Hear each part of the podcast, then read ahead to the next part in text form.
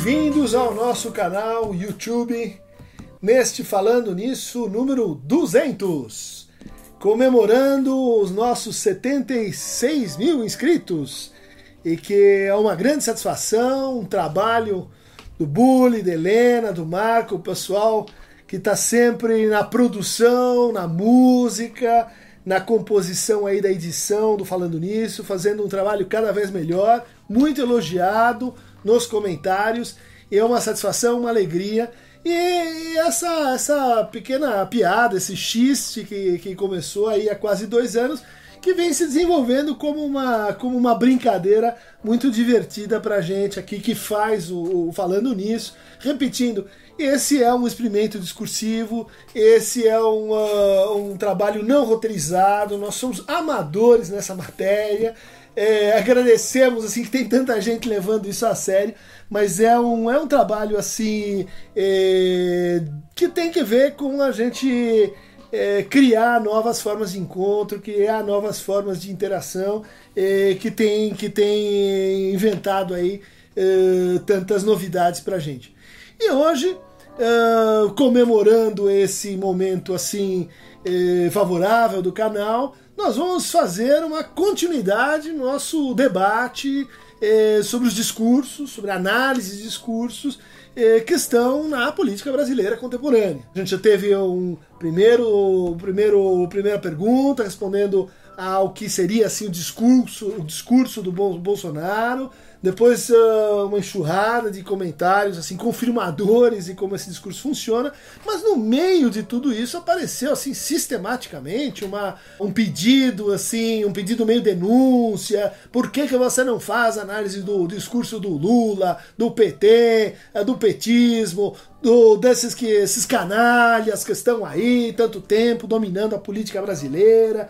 E isso ficou então assim, tão repetido. E eu também vou incluir aqui nessa, nessa consideração a questão feita por Adriana Marino, né? Sobre esse movimento muito interessante, meio surpreendente das, das mulheres, das mulheres do Brasil, né, que decidiram uh, é, instituir esse ele não. Ele não, ele fica suposto quem é ele e que está tomando o Brasil como uma, como uma espécie de consenso entre, entre as mulheres e que, de fato, esse candidato uh, Bolsonaro ele representa uma ameaça para as conquistas de cidadania e de inscrição no espaço público que as mulheres tiveram aí nos últimos anos. Mas então, como analisar um discurso tão mais extenso, tão mais intrincado, né? que esse discurso que na questão aparece como uma coisa só, né? Quer dizer, é Lula, é o PT, é Dilma, Haddad, é todo mundo junto nessa miscelânea de vermelhos, né? De esquerdistas que estariam então prejudicando o Brasil, que seriam o grande mal, que a gente, uma vez assim eliminando isso, tudo vai ficar bom, tudo vai ficar assim harmônico, porque porque o problema do Brasil são esses esses canalhas vermelhos, né? Então eu vou tentar me deslocar para o discurso para entender a gênese desse discurso. Eu que acompanhei assim o PT chegando ao ao governo, à presidência, acompanhei o Lula perder três, quatro eleições seguidas, né? Então a primeira caracterização a ser feita é, é a do, do, do projeto do PT, né? do Partido dos Trabalhadores que é um, um, partido fundado a partir de, de, intelectuais, sim, vários deles pertencentes à USP, mas outras universidades brasileiras, e também ligado ao movimento dos operários durante o regime militar e as suas greves, né, que denunciavam a, a tentativa de, de, de colocar um outro, um outro regime em pauta. Bom, primeira consideração é, e esse discurso? Ele é um discurso marxista-leninista? Gente, não é. Vamos deixar isso claro, né? que, é, que o marxismo-leninismo prevê uma coisa chamada revolução, e prevê a desapropriação dos meios e modos de produção, prevê a estatização, algo que de fato não foi realizado e não está na pauta né, desse, desse partido. Não se apresenta assim. Então, seria mais para início de conversa, né, mais rigoroso dizer que o Partido dos Trabalhadores é um partido social-democrata. Né? É um partido que está mais assim para a tradição liberal do que para a tradição revolucionária. E de fato, assim ele se comportou quando chegou ao poder. Né? Não infringiu as regras eh, constitucionais, não quis fazer uma nova constituição, não quis uh, desapropriar a, a, propriedade privada, não quis estatizar banco. Pelo contrário, né? Isso foi uma das primeiras críticas daqueles que vinham dentro do PT advogando uma, uma posição mais radical, que quando ele chegou ao poder, ele não pôs, implantou nada disso. Bom, então essa é uma segunda consideração. Né?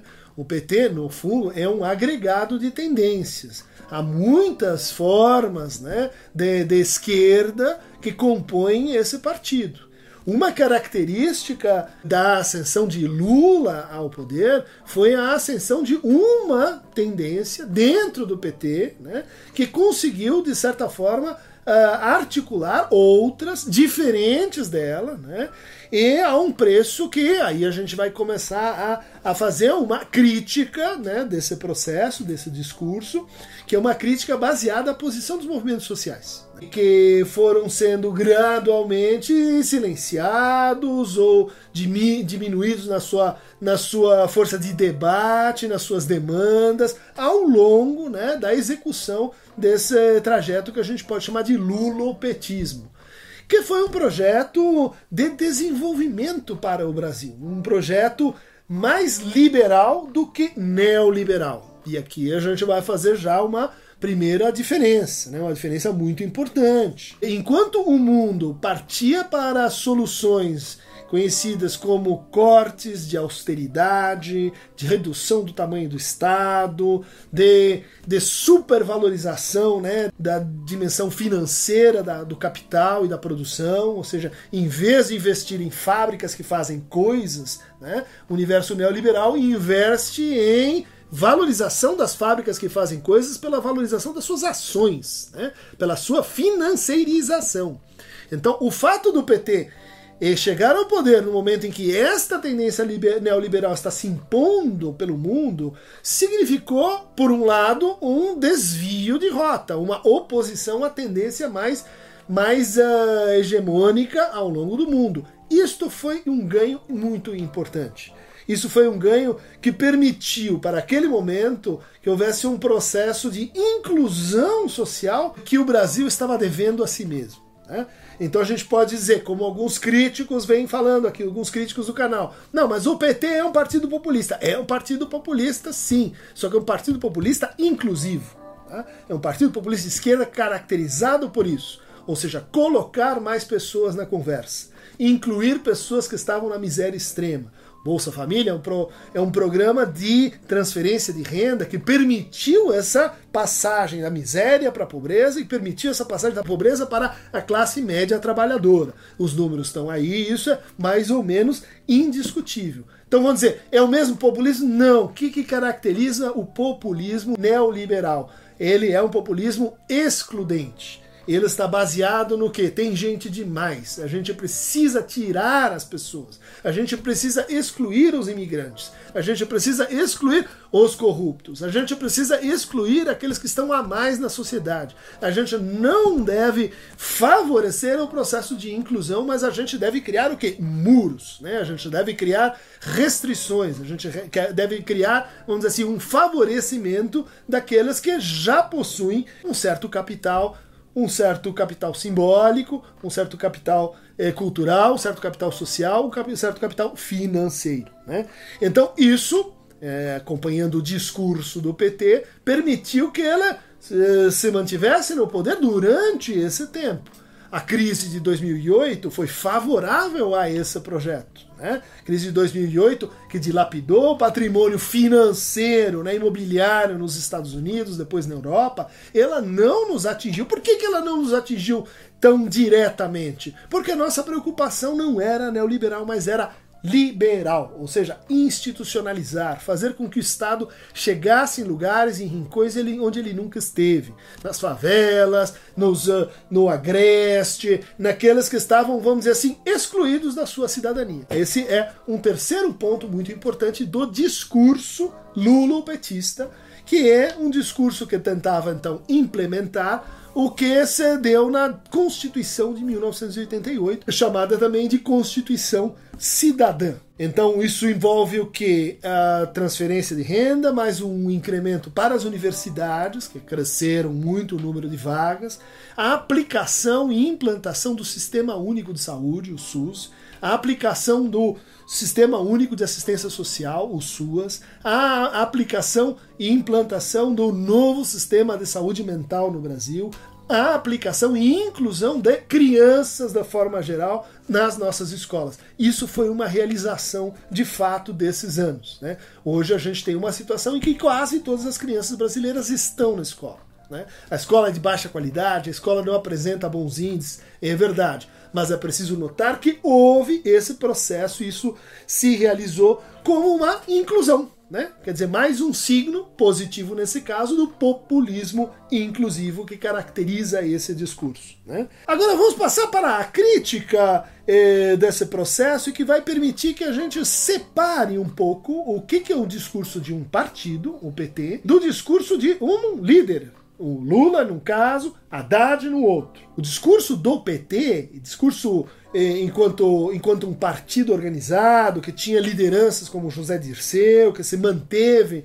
nas entranhas do Estado, e ela está muito associado com o quê? Com uma ocupação do Estado por uh, uma espécie de empreitamento, uma espécie de condominização daquilo que era possível fazer naquele momento, ou seja, agir de forma regulatória sobre a economia, eh, sobre a sociedade. Agir produzindo normas, agir produzindo agências reguladoras, agir produzindo o que? Uma espécie de aliança. E isso que caracterizou o discurso do PT a partir do momento em que ele chegou ao governo uma aliança com o PMDB, depois com o DEM, com o PFL, uma aliança em nome de algo que é central para esse discurso e que hoje a gente percebe é um problema, né? se tornou um sintoma desse discurso, que se chama governabilidade. A ideia era a seguinte: se a gente não faz alianças, não vão deixar a gente governar.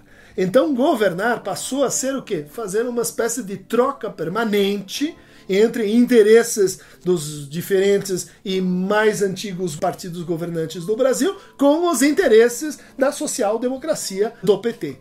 Isso levou aonde nós sabemos que levou. Isso levou a uma ampliação daquilo que já era sistemicamente instalado no Brasil, que é essa esse uso do Estado com fins privados, esse aproveitamento né, da, dos interesses privados eh, no interior daquilo que seria o interesse público, né, essa parasitagem. Isso levou a uma, uma generalização da, da, da corrupção decorrente de uma política de alianças. Então, o que a gente tem nesse discurso é que ele é um discurso mais flexível do que o marxismo-leninismo, ele é um discurso que governa por trocas, ele é um discurso que enfatiza a regulação, mas ele é um discurso que, com isso mesmo, produz espaço para sua própria autodissolução. Então a gente pode dizer assim, há, há, uma corrupção em jogo, mas ela é antes de ser uma corrupção como um desvio de verbas, antes de ser uma corrupção com o agenciamento uh, com empresas de construção civil,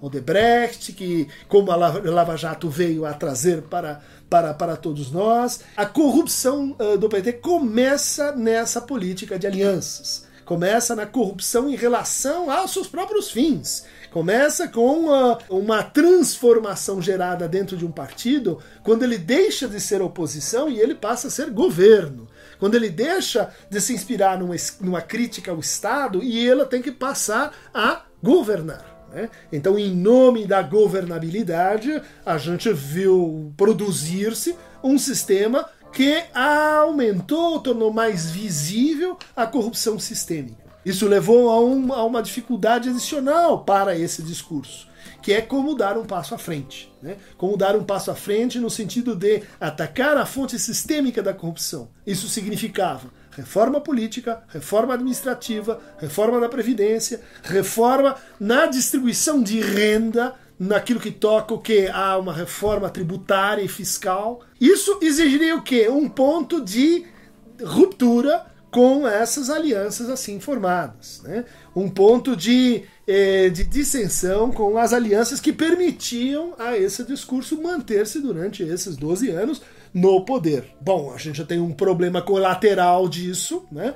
que é o que? A entrega da, da política econômica a algo que está completamente distante, que, que não tem nenhuma relação com a política marxista, leninista, stalinista, de esquerda propriamente dita. Né? A política do PT, em termos de economia, está, esteve mais para o que a gente chama de keynesianismo, né? que, que se estabeleceu no pós-guerra como assim a descoberta ou a proposta, a hipótese de que o Estado intervindo na economia ele favorece o desenvolvimento. Né? Favorecendo o desenvolvimento, ele produz um aumento de impostos. Então o Estado ele deve ser um gestor, ele deve é, incrementar, ele deve agir, ele é um ator ativo assim na economia. Bom, o PT se comportou assim em relação à economia. Então, gente, vamos parar com esse erro fundamental de associar o PT com a Venezuela, com Cuba, com a União Soviética. Não tem nada a ver, não teve plano quinquenal, não teve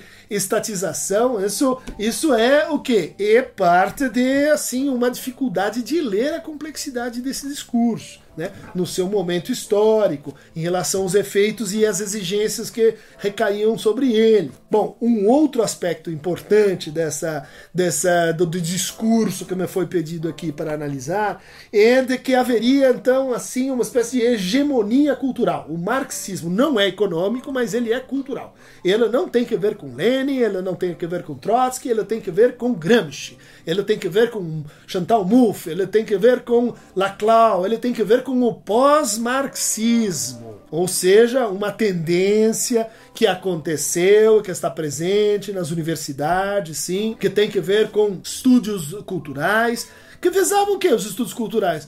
Mostrar, tentar pensar a cultura não só como cultura erudita, mas como cultura popular, como cultura de todos nós. Esse canal, vocês podem dizer, é um herdeiro desse tipo de marxismo cultural, porque ele simplesmente quer fazer assim a cultura da universidade dialogar com a cultura das pessoas que nem fazem psicologia, nem estão na universidade e têm os seus problemas cotidianos. Vocês vão dizer que isso é revolução? Pelo amor de São Dimas é tarde. Vocês vão dizer que isso é manipulação? Também não serve. Né?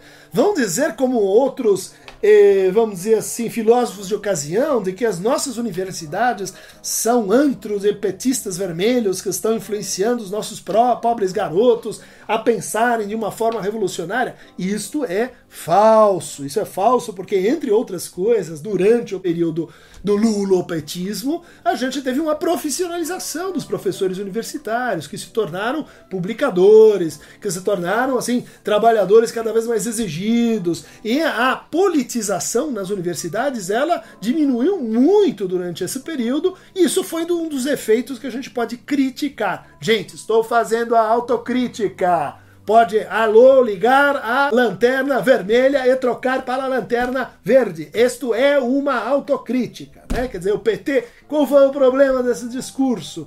Ele incentivou pouco a politização. Ele fez o contrário do, do que ele está sendo criticado aqui. Ele desativou os debates políticos nos diretórios. E ele permitiu, por exemplo, que os movimentos sociais de, de, de Altamira, no Pará, uh, fossem lenientes com a implantação da barragem de Belo Monte, que prejudicou tantas pessoas, e que fez Dilma ir lá assinar o, o, o decreto que permitia essa atrocidade de, de, de, acontecer. Tudo isso porque não é excesso de política, é falta de política, é falta de conexão com os movimentos sociais. E isto, vamos dizer assim, é um problema interno a esse discurso que precisa ser revisto e está sendo revisto. Quando se diz que Lula é Haddad, do Lula e Haddad, mas me parece que Lula não é o petismo nesse sentido da crítica que eu estou fazendo aqui. Haddad é justamente alguém que foi o quê? Ministro da Educação, o terceiro ministro a ficar mais tempo no cargo em toda a história do Brasil. Ele tem que ver com, com esses pontos em que eu estou salientando, né? Inclusão das escolas, é, escolas mais inclusivas, universidades que se expandiram, crédito, FIES e tudo o mais. Os movimentos sociais, inclusive, elas eh, derivaram para outros partidos. Né? Então a gente vê o Guilherme Boulos, que está ligado ao movimento sem teto. Por que, que ele não está no PT? Ele é um aliado do PT, mas ele não está no PT. Por quê? Porque há uma problemática relativa aos movimentos sociais interna a esse discurso. Gostaria de finalizar essa, essa autocrítica, né? E indicando como é o momento, depois do golpe, depois da instrumentalização dessas dificuldades, né? quer dizer, essas dificuldades que eram internas, elas foram usadas né, para produzir um grande inimigo, né? para produzir o que o Foucault chama de o grande mal. Né? Quer dizer, o Brasil ele está, enfim, do jeito que está, porque estas pessoas estão pensando desse jeito, que não estão, como eu tentei mostrar aqui. Mas 30 meses de governo Temer e a lorota, né? De que, de que, olha, tira Dilma que nada pode ser pior. Não, tira Dilma e a gente faz um ajuste na economia e vai dar tudo certo. Não, tira Dilma que a gente faz algumas é, reformas e o Brasil vai para frente. Não foi. Não foi, a gente testou essa fórmula. A gente fez uma reforma trabalhista que aumentou o desemprego. Quer dizer, não era só uma coisinha assim de vamos fazer aqui um passe de mágica, mudar os erros que o PT estava fazendo e tudo vai assim nos levar para o Éden. Isso, isso é um problema, porque, porque a gente fica fascinado por essa ideia de que basta tirar pessoas, né? basta neutralizar a corrupção, como se a corrupção tivesse nesse partido só como se a corrupção não fosse um processo sistêmico, como se não tivesse sido, inclusive, Dilma a ter iniciado a Lava Jato, né, e mantido a Lava Jato durante todo esse tempo. Isso justifica a corrupção? Não justifica. Né? É um partido que lidou mal com isso, é um discurso que lidou mal com essa ideia de que haviam erros equivocados, sistemáticos dentro do, desse discurso e que elas não, não conseguiram assim se rever em tempo. Né? Isto, de fato, teve que ver com o golpe, isso de fato teve que ver com a ascensão de Temer ao poder, isso de fato teve que ver com a ascensão de Bolsonaro nas pesquisas, como, enfim, aquele que vai ser o, o caçador de marajás, ou melhor dizendo, o caçador de corruptos. Né?